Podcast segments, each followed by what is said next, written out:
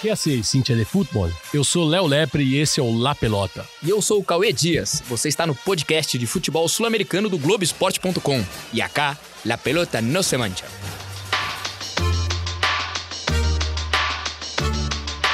Eu me equivoquei e paguei. Pero la pelota no, la pelota no se mancha. Abreu tiró.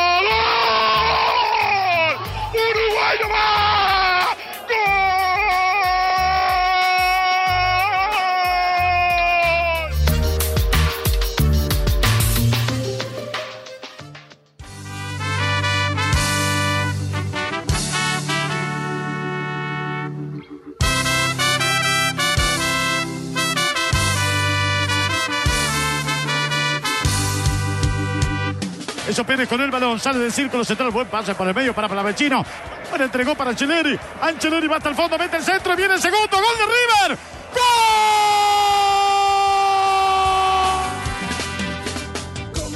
La pelota que va Cándido, Cándido para Leandro Fernández, una buena pared, juegan para Cándido, lo tiene Fernández, va a pegar Fernández, sube, pega, ¡gol! ¡Gol!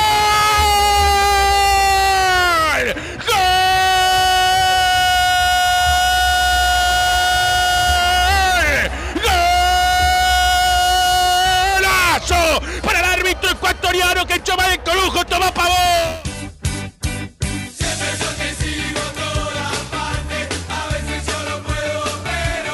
A Copa Libertadores encerrou sua segunda rodada e já temos um panorama melhor, né? Um pouco mais bem definido sobre quem é quem em cada grupo. A maioria deles já tem seus dois postulantes às oitavas definidos e alguns ainda aparecem três times com boas chances, mas geralmente em todos, com só duas rodadas, tem quem já ficou para trás e bem para trás nessa disputa.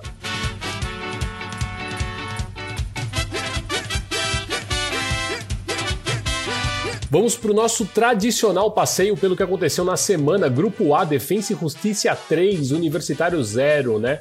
O hipster Defensa e Justiça deu um passo importantíssimo para ser o outro classificado junto com o Palmeiras, mas a gente só vai ter essa certeza na semana que vem, quando os argentinos receberão a visita dos brasileiros. O jogo foi muito bom Defensa e Justiça, principalmente de Walter Bou, atacante, que foi o autor de dois gols, um deles definido de letra. O Sebastião Becassese começou a montar os seus times com três zagueiros quando estava no Racing, antes daquela série mano a mano contra o Flamengo no ano passado, e agora parece que ele decidiu adotar de vez essa ideia o time encaixou e pegou gosto pela linha de três no fundo. O Palmeiras fez 5 a 0 no Independente Del Valle e se tinha um time que estava precisando de uma vitória assim, era o Palmeiras. Jogo praticamente perfeito do começo ao fim, goleou com autoridade e também montado no esquema com três homens no fundo e muita liberdade para os laterais avançarem. Até fruto de toda essa eficácia verde nas funções dentro de campo, o Del Valle errou tudinho que tentou e o Abel Ferreira falou depois do jogo sobre essa vontade que ele tem de ganhar, que é tão grande que não dá chances nem para as filhas. Sobre isso é o seguinte: ninguém, ninguém, seja no Palmeiras, seja onde quer que seja, quer vencer mais que eu. Nem as minhas filhas eu deixo ganhar quando estamos a brincar, seja o que for. Minha mulher às vezes fica chateada comigo porque eu não deixo as minhas filhas ganhar. Não. Ninguém quer ganhar mais do que eu. E eu quero ganhar todos os jogos, seja contra quem for, seja onde for.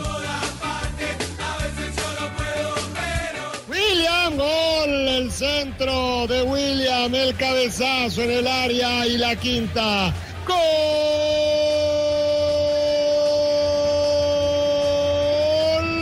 Danilo Barbosa apareció ahí en el primer paro, la peinó. Sí, el Independiente tiene ya un pie en el vuelo de regreso.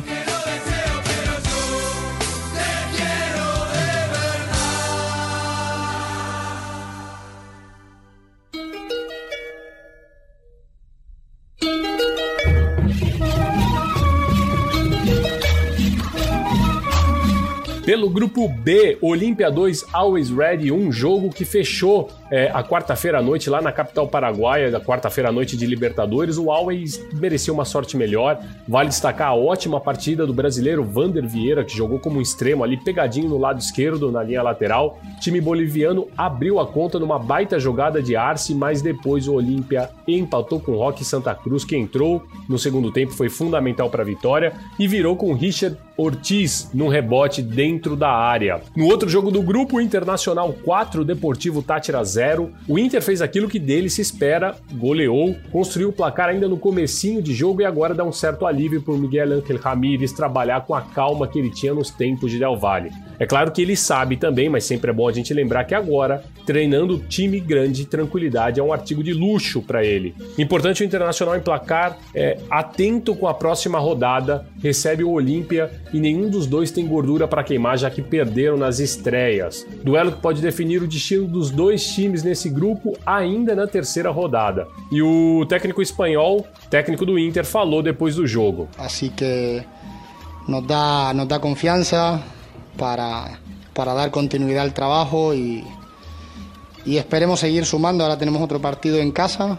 Vamos a intentar eh, hacer todo lo posible para volver a sumar tres puntos. Vai o Inter, uma bola para o Yuri Alberto. Entrou livre pelo meio para marcar o gol. Saiu o goleiro, ele bateu.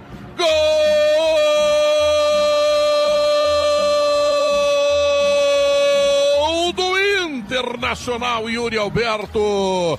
30 minutos, 30 minutos, etapa complementar. O Inter chega 4 a 0. Yuri Alberto está marcando o gol. O lançamento foi feito pelo Maurício. Ele entrou, entrou pelo lado esquerdo. O zagueiro veio atrás, não chegou a tempo. Quando o goleiro saiu, ele bateu e marcou o gol. 4 a 0 Internacional. Yuri Alberto, esse não quer saber, ele faz gol. Ele Grupo C, Barcelona de Guayaquil 4, Strongest 0. O campeão equatoriano vai disputar com Boca a liderança do grupo. Esse cenário já é um pouco mais claro aqui. E para quem viu o jogo contra o Strongest, sabe que a goleada somente por 4 a 0 ficou barata pelo volume de jogo apresentado pelo Barcelona. O Barcelona, né, o verdadeiro Barcelona, cansou de perder chances, estava um tanto falho na pontaria e os bolivianos são mesmo só passageiros da agonia. Outro que está jogando o fino da bola nesse time é o argentino Emanuel Martinez, olho nele. Boca Juniors 2, Santos 0. Interessantíssima entrada de Pavon entre os titulares do Boca, um reforço meio inesperado por Miguel Russo. O atacante encerrou o seu contrato lá na MLS, voltou para a Argentina e treinava mais por obrigação do que por vontade. Ele queria retornar aos Estados Unidos, ser renegociado, acabou ficando e resolveu o problema do time que atacava apenas pelo lado esquerdo e acabava sobrecarregando o rápido Sebastião Vija. Agora o Boca Juniors é mais equilibrado na frente, ataca pelos dois lados. Fora isso, fiquem de pé e aplaudam a linha de volantes com selo de produto da casa Almendra Varela e Medina. O técnico do Boca falou, falou pouco por conta dessa experiência que já tem sobre a entrada do Pavon nesse time, mas é importante porque ele destacou um dos pontos fortes desse Boca Juniors, a velocidade na transição para o ataque. Bueno, Pavón lo veo bien, sigue trabajando, está, está, está bien, intentando mejorar, todo bueno. Estamos dentro de lo que buscamos y cuando tenemos precisión y tenemos velocidad con la pelota pasamos muy rápido las líneas y eso es muy bueno. ¡Gol!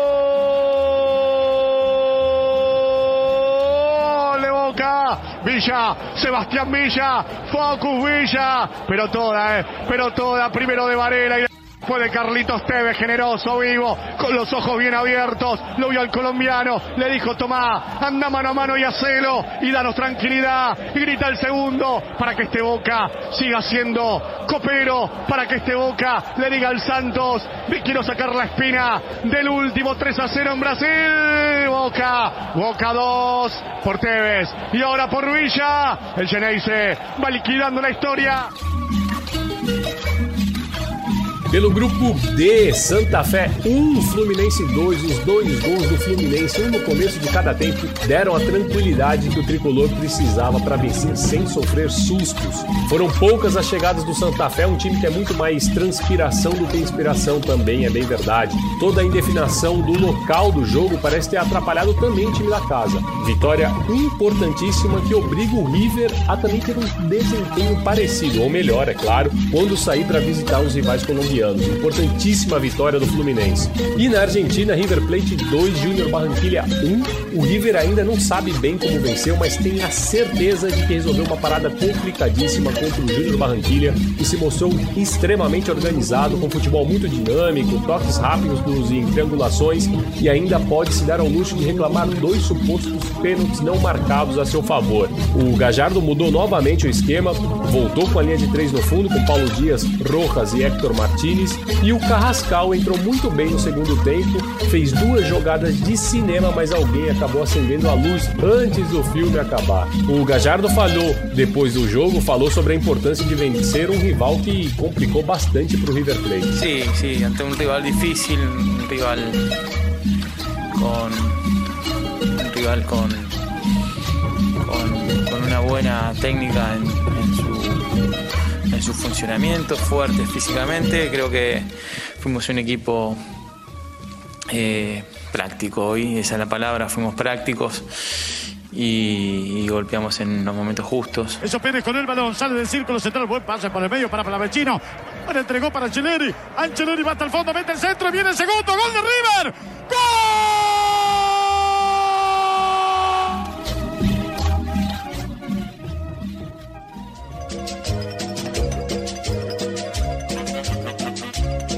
cantamos un poquito, por favor. Y si saltamos también. Y si saltamos un poquito, por favor. É chegado o momento do nosso Cortita e al pé com as três notícias rápidas e curtinhas, pegaditas al pé sobre coisas que você precisa ou não saber sobre o futebol sul-americano. ¡Vamos, Argentina! ¡Vamos! ¡Vamos todavía, Argentina, viejo nomás! O Tajeres, time de Córdoba, viveu uma verdadeira epopeia para voltar à Argentina depois de seu jogo contra o Tolima, empate por 1 a 1 pela Copa Sul-Americana na quarta-feira. Isso porque a Colômbia, onde foi o jogo, está passando por uma série de protestos sociais e o time argentino, que tinha voo de retorno previsto para quinta, no dia seguinte, não conseguiu chegar a tempo no aeroporto. E mesmo depois que chegou lá, ainda teve que esperar por quatro horas para saber se conseguiriam abordar outro voo, o que acabou não acontecendo. O Tajeres voltou então ao hotel e só na manhã da sexta-feira conseguiu retornar para Córdoba. Precisou pedir ajuda para o presidente da AFA, o Tiki Tapia, e também para Marcelo Tinelli, poderoso homem da Liga de Clubes Argentinos, para tentar destravar essa situação. No próximo domingo, nesse louco calendário pandêmico, o Tajeres vai receber o Huracan pela Copa da Liga.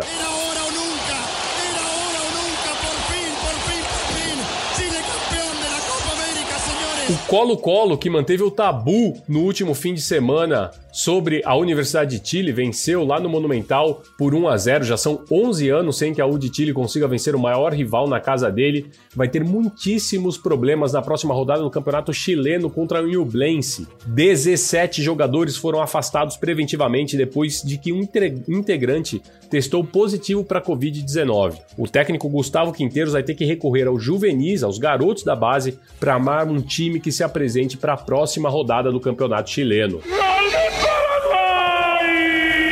E a nossa última uma recomendação para vocês ficarem ligados. Este fim de semana tem Super Clássico Paraguacho. Cerro e Olímpia se enfrentam na Nueva Oxa, casa do Ciclone del Barrio Obreiro. O Cerro precisa vencer para seguir vivo na luta pelo campeonato. E o Olímpia chega um pouquinho mais animado depois da vitória de virada sobre o Always Red na Libertadores.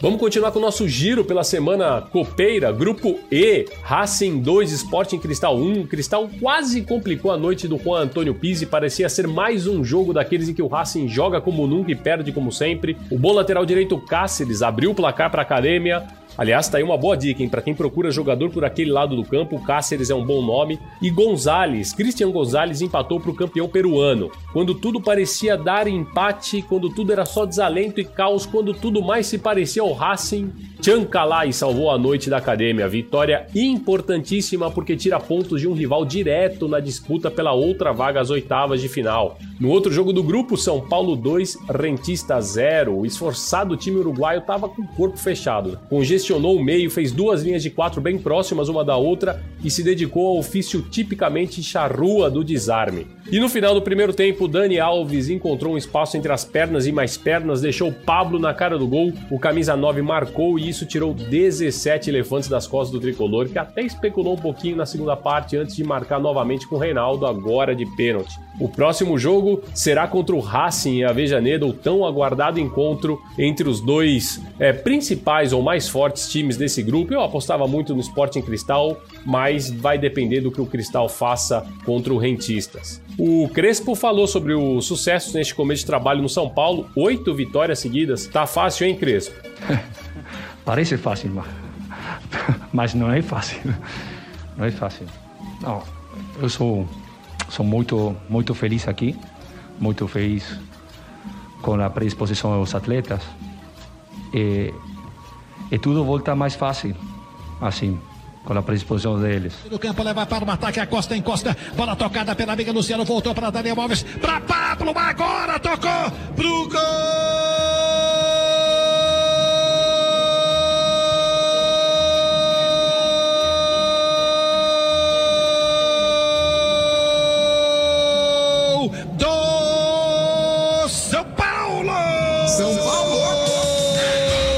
Sabe quem faz no Morumbi? Sabe quem faz? Pablo!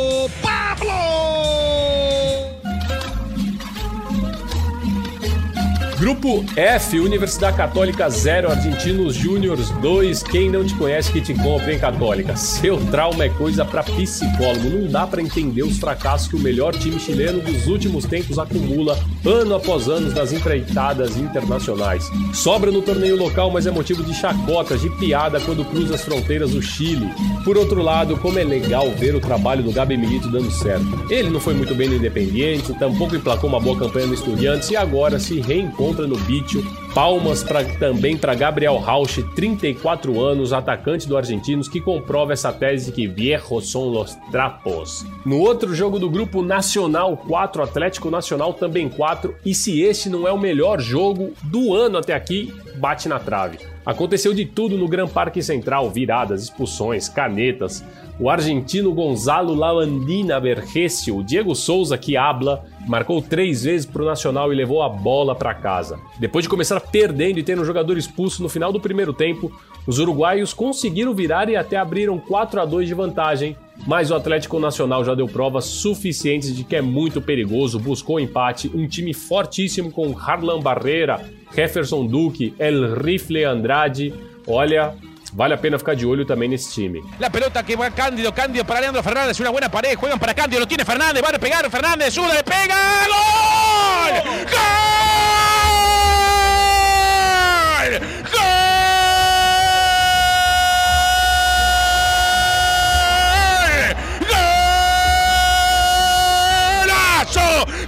Árbitro ecuatoriano que echó mal el colujo, toma pavón. Grupo G, o grupo do Flamengo. O Flamengo que goleou, fez 4 a 1 na União La Calera. Boa vitória de um dos favoritos a conquistar essa Copa Libertadores. E quando parecia que os chilenos poderiam complicar a partida, o Flamengo foi lá e fez mais dois, apenas porque sim, porque tem por onde, porque é Flamengo. Já La Calera com uma, so, uma SAD, né, uma sociedade anônima esportiva, como a maioria dos times chilenos são, tem alguns nomes que merecem atenção especial. Mas uma Libertadores ainda é algo muito grande para La Calera. Deve se concentrar no campeonato local onde tem chances reais de ser feliz.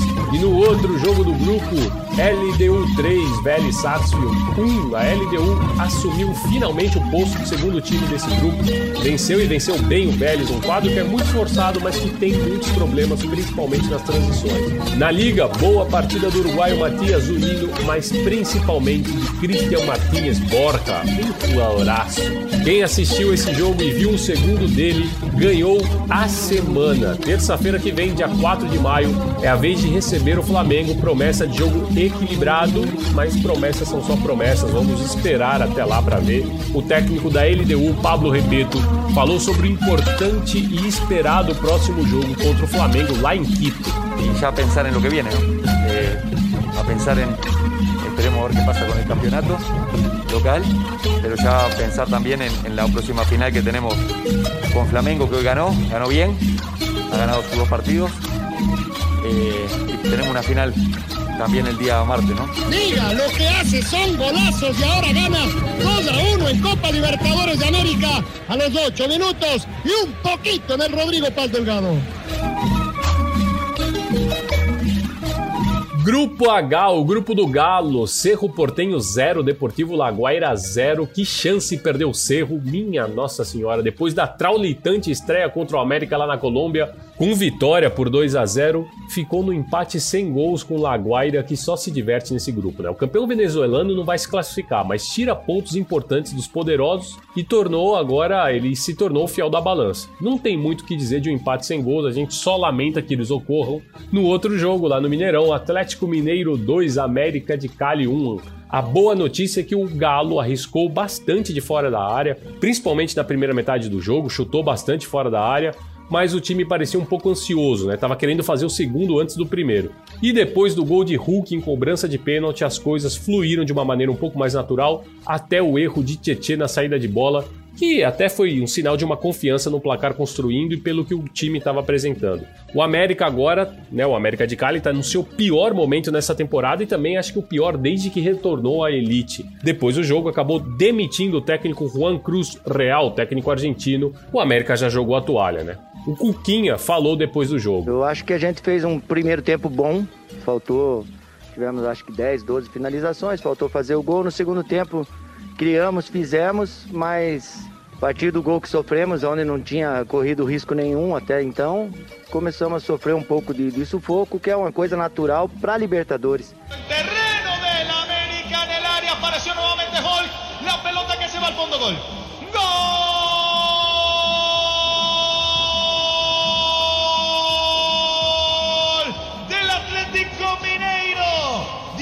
17 minutos, 17.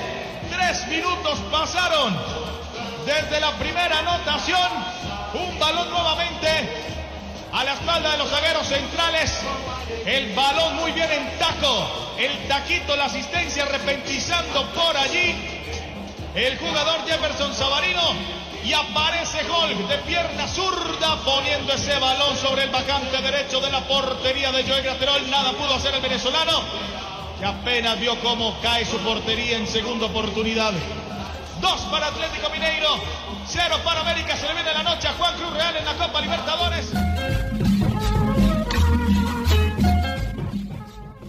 ¿Cómo me voy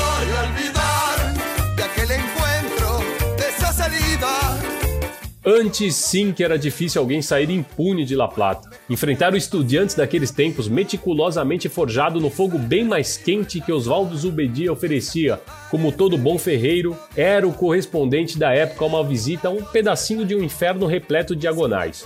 Zubeldia foi o treinador responsável por conduzir a camada de jovens jogadores mais vitoriosa da história do Pincharrata, a consagrada La Terceira que Mata tricampeã da Libertadores em 68, 69 e 70, valendo-se, além de bons nomes no elenco, é claro, de todas as técnicas lícitas e ilícitas disponíveis. Gran clima de alegría se vive en el aeroparque de la ciudad de Buenos Aires a la llegada de los componentes de estudiantes, poseedores por tercera vez de la Copa Libertadores de América. El saludo de los familiares y el clamor de un público numeroso que recibe con manifestaciones jubilosas a los extraordinarios deportistas. Mas foi no transcurso da edição posterior ao último ano dessa trilogia vitoriosa que brilhou um personagem inesperado. Longe de La Plata e antes do Pinche elaborar um método próprio para arrebatar La Copa de forma quase sistemática, o jovem Juan Manuel Basurco, então com 20 anos, decidiu atender o chamado. Pese ao talento e aos gols, colocou a missão divina por cima de outro chamado, o da Real Sociedade no caso. Em uma escala particular de prioridades, o garoto bom de bola, que castigava os goleiros nos campinhos de Motrico, no País Basco, queria mesmo era perdoar jogadores, árbitros, torcida, enfim, tentar ajudar a humanidade no convívio diário com seus pecados. Basurco recusou a proposta para o profissionalismo e seguiu o destino como seminarista, rascunhando um futuro de boas ações e quem sabe algum ou outro milagre. Entramos, eh, abrimos la, puerta del vestuario del Barcelona de Guayaquil. Un Barcelona que no está en el momento más grande de su historia, pero había conseguido eh, entrar en Copa Libertadores ese año. Habían fichado al misionero español, al cura Bazurco, que estaba dando clases allí, Juan Manuel Bazurco, un guipuzcoano. Había jugado simplemente en el equipo de su pueblo cuando era seminarista, pero jugaba muy bien, delantero centro audaz, muy valiente, muy generoso. O Estudiantes entrou na disputa da Libertadores de 71 como o único favorito possível. O time já não era dirigido por Zubeldia, agora à frente do Huracan, mas ainda mantinha aquela forma de jogar que faria Nicolau Maquiavel sorrir. Nestes tempos de debate sobre fair play, sim ou não, quem milita a favor do sim sofreria ataques de pânico se assistisse aquele Estudiantes jogar. O time jamais tinha perdido uma partida em condição de local. Mais copeiro que isso era impossível. Quem visitava La Plata viajava consciente de apenas duas máximas: a derrota e a do retorno. Assim que se formou sacerdote, Basurco fez as malas, pegou as chuteiras e veio praticar o exercício da fé na América do Sul, este continente onde a competição internacional entre clubes de futebol é algo impossível de ser evangelizado. O padre chegou ao Equador em 1969 e se estabeleceu em San Camilo, localizada a 300 quilômetros da capital Quito. Entre missas e confissões, manteve latente o ímpeto de artilheiro matador jogando pela Liga Deportiva Universitária de Porto Viejo. Logo, a fama do padre goleador começou a ganhar força no boca a boca e o Barcelona de Guayaquil, na busca por um centroavante, ergueu uma sobrancelha em atitude suspeita. Como qualquer recusa dura até a segunda investida da tentação, o padre passou a acreditar que o futebol poderia ser de fato o seu destino. E é exatamente neste ponto onde as histórias de Estudiantes, Barcelona e Basurco se cruzam, de forma inconteste e eterna. A igreja autorizou e o padre assinou o contrato com Barcelona em 1971, desde que sua prioridade continuasse sendo os compromissos assumidos com as questões referentes aos céus. Solo puse uma condição: não iré a jugar quando tenha que celebrar ou quando tenha que estar dando catequesis a los niños. Como campeão, o clube argentino entrou na Libertadores de 71 diretamente nas semifinais, à época um triangular, junto com União Espanhola e o próprio Barcelona de Guayaquil, então treinado pelo brasileiro Otto Vieira e com Basurco no plantel. Os equatorianos começaram mal, derrota em casa para o Estudiantes. Então veio a vitória sobre a União Espanhola e, na sequência, a viagem rumo a La Plata para cumprir compromisso com o ineditismo que a história reservava. Somente um homem com vocação para santo poderia exorcizar o time que não obedecia limites. Aos 17 minutos do segundo tempo, este homem apareceu. Basurco recebeu o passe de Alberto Spencer, o maior artilheiro da história da competição, e marcou um gol simples, mas suficiente. Era o 1 a 0 da vitória do Barcelona e do fim da invencibilidade dos estudiantes no alçapão de La Plata, no mais caseiro de todos os torneios de que se tem notícias.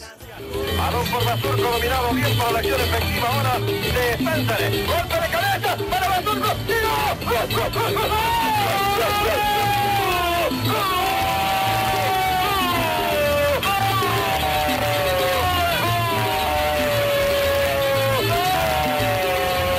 Então o padre decidiu abandonar o futebol no final daquele ano com apenas dois gols pelo Barcelona, mas isso já era um mero detalhe.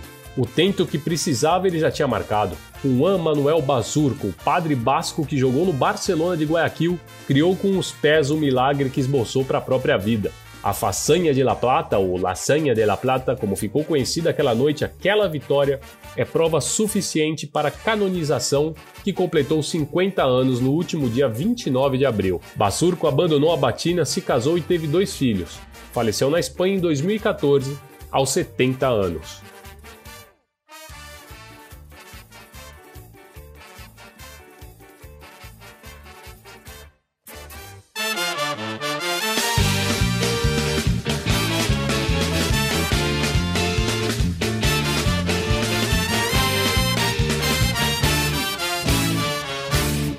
Essa foi mais uma edição do nosso Cortita ELP, a versão mais rápida e necessária do nosso La Pelota no Semantia. Na semana que vem, prometemos soltar o um episódio especial com entrevista com o Marcelo Stones, fundador da barra Racing Stones, já que o São Paulo vai até a Vejaneda jogar pela Libertadores. Lembrando que você encontra o La Pelota no Semantia no ge.globo podcasts e também no seu tocador favorito de podcasts, na Apple Podcasts, no Google Podcasts, no Pocket Cast e também no Spotify.